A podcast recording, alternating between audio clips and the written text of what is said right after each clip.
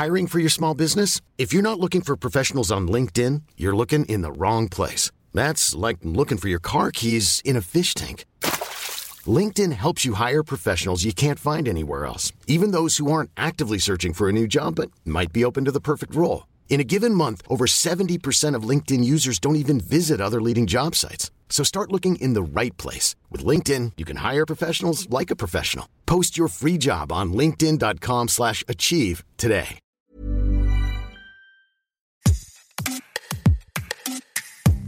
S'envoyer en l'air sans que ce soit galère. Un espoir pour des millions et des millions de femmes confrontées à l'endométriose, une maladie gynécologique chronique de la femme en âge de procréer. Cette maladie, l'endométriose, elle se caractérise par le développement d'une muqueuse utérine, l'endomètre, en dehors de l'utérus.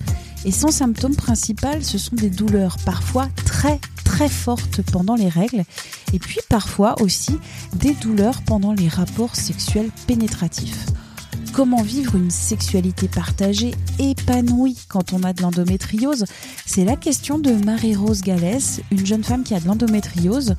Des douleurs au questionnement, des rencontres avec les professionnels à la recherche de méthodes douces pour être soulagée. Elle raconte son expérience, diffuse de l'information sur le blog Endométriose Mon Amour, dans un podcast éponyme, sur Instagram aussi. Et elle a publié le livre Endo et Sexo aux éditions Josette Lyon. Marie-Rose Gallès est l'invitée du rendez-vous Tout s'explique, deux minutes papillon. Bonjour Marie-Rose, avant de parler d'endométriose, qui êtes-vous? Alors, je suis euh, atteinte d'endométriose et euh, bah, cette maladie m'a euh, menée à devenir militante pour une meilleure prise en charge de cette maladie. Et l'endométriose, qu'est-ce que c'est? Alors l'endométriose, c'est des cellules semblables à de l'endomètre. Alors rappelons que l'endomètre, c'est la muqueuse qui tapisse l'intérieur de l'utérus et qui vont aller euh, former des amas qu'on appelle des lésions à d'autres endroits dans le corps. Et forcément, bah, tout ça, ça devrait pas être là. Donc, ça va créer des dégâts euh, là où c'est.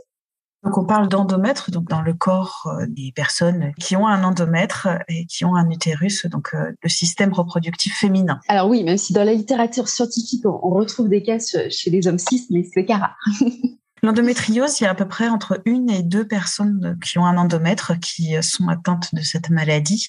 Et 50% de ces personnes environ ont des douleurs pendant des rapports sexuels pénétratifs. C'est une maladie qui est très commune, en fait. C'est effectivement très commun et ce symptôme des, douleurs pendant les rapports, euh, c'est le troisième dans le top 5 des, symptômes et c'est celui dont on parle le moins. C'est un petit peu l'oublié des symptômes. Et pourtant, on va en parler aujourd'hui. Tout d'abord, comment est entrée l'endométriose dans votre vie? Alors moi, je fais partie des cas qui ont montré les premières douleurs avant les règles, mais bien sûr à ce moment-là, je ne le savais pas. Et puis bon, bah, mes premières règles ont été catastrophiques. Sur une dizaine d'années, les, les, symptômes sont allés crescendo, mais c'est un petit peu la, la théorie de la, la, grenouille que vous balancez euh, voilà dans une casserole d'eau bouillante, elle ressort directement. Puis si vous la mettez dans une casserole d'eau froide et que vous la faites cuire doucement, bah, elle se laisse cuire. Et donc je me suis laissée cuire et puis bah euh, patatras, un jour j'ai un gros souci euh, gynécologique qui va de pair avec une décharge d'œstrogène. Et euh, là, ma vie euh, s'écroule du jour au lendemain. Je me retrouve alitée. Et c'est là que je me rends compte qu'il y a quand même un grand vide dans la prise en charge de l'endométriose et que je vais me mettre à creuser la question. Et ensuite, c'est l'histoire d'une quête, d'une longue quête pour trouver des réponses.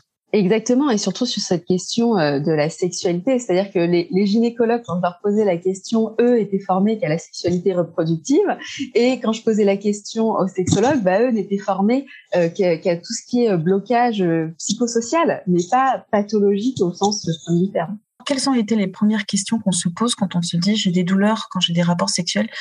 Qu'est-ce qui se passe? Et où vais-je trouver des réponses? Ben c'est ça, c'est que on se dit qu'il y a quelque chose qui va pas. Surtout que moi, j'ai connu une sexualité qui était sans douleur avant. Et puis, en fait, bah, pendant les rapports, euh, les orgasmes, je commençais à avoir des, sortes de décharges électriques dans le ventre. Alors, je trouvais ça étrange. Je disais ça à mon mec. Il n'avait pas plus de réponses que moi. On se regardait, on haussait les épaules. Puis bon, en même temps, c'était pas dramatique. Donc euh, bon, bah, on allait se coucher, quoi. Et puis en fait, petit à petit, ça s'est vraiment transformé en douleur euh, assez violente. Donc on se dit qu'il y a quelque chose qui va pas. Mais le tout, c'est de trouver quelqu'un qui a des réponses à ces explications Et c'est vrai que malheureusement, non seulement j'ai pas trouvé de réponse, voire même dans certaines situations, j'avais des gens qui me mettaient un peu la tête sous l'eau en me disant mais c'est psychosomatique, vous devez pas aimer votre mec. Alors du coup, je commençais à regarder mon mec d'un air bizarre. Je me disais ça se trouve je l'aime pas, tout ça.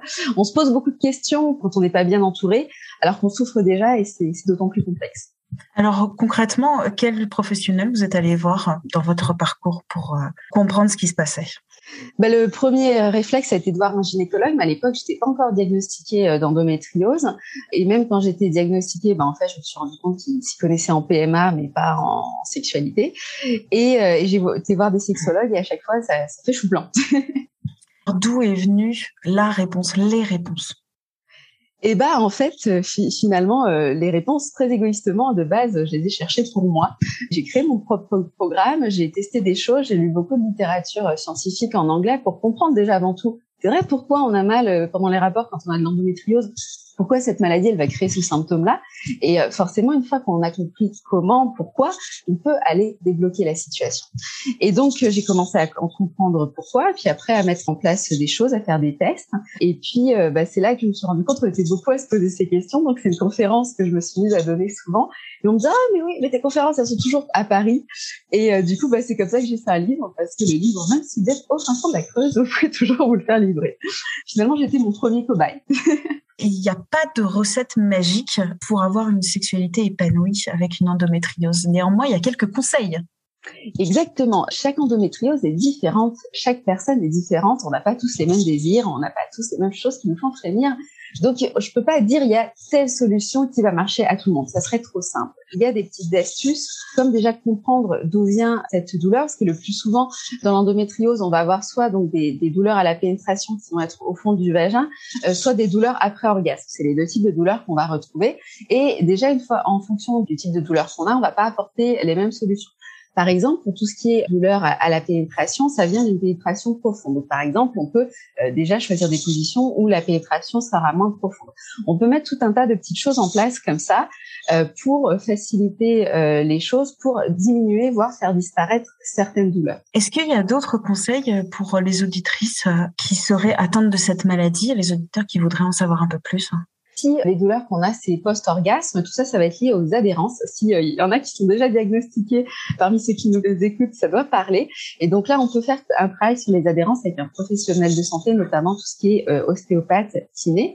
Il faut aussi, bien évidemment, bien communiquer parce que l'autre ne lit pas dans nos pensées et que quand on peut expliquer d'où viennent les douleurs, comment elles viennent, on peut déjà éviter de se faire mal et puis on peut rétablir un lien de confiance. On peut aussi prendre soin de son corps pour se réapproprier ce corps qui est un petit peu accaparé aussi bien par les douleurs que par les médecins et duquel on a tendance à se détacher, sauf que c'est un peu difficile de faire des folies de son corps quand on est déconnecté de ce dit corps. Il faut vraiment se constituer son programme sur mesure pour être en phase avec soi, en phase avec sa sexualité. Il y a deux choses que j'ai entendues, identifier les douleurs, donc s'écouter et communiquer.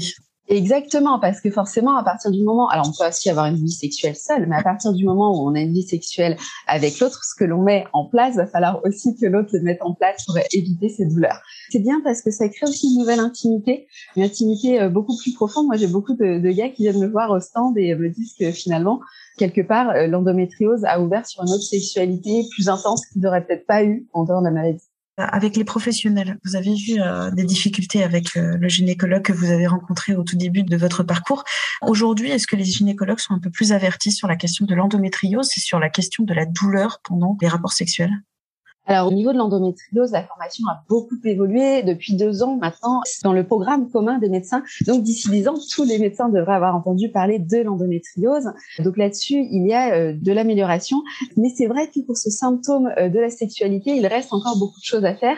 Et paradoxalement, mon livre qui est tout public est euh, très souvent acheté par des professionnels de santé, aussi bien des gynécologues que des sexologues. Voilà, l'autre jour, j'assistais à une conférence sur endométriose et sexualité. Et avant la conférence, la sexologue est venue me demander une efficace de mon livre, ce qui était un petit peu ésotérique, mais ça mérite de me faire rire. Bon, endométriose et sexualité, il est possible d'avoir une sexualité épanouie avec cette maladie qu'on appelle endométriose. Heureusement.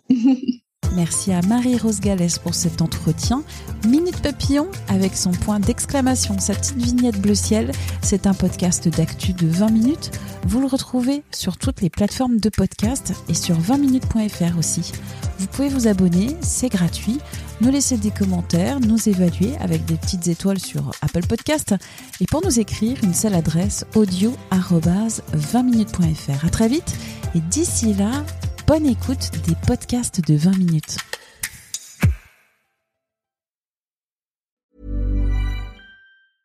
Hey, it's Danny Pellegrino from Everything Iconic.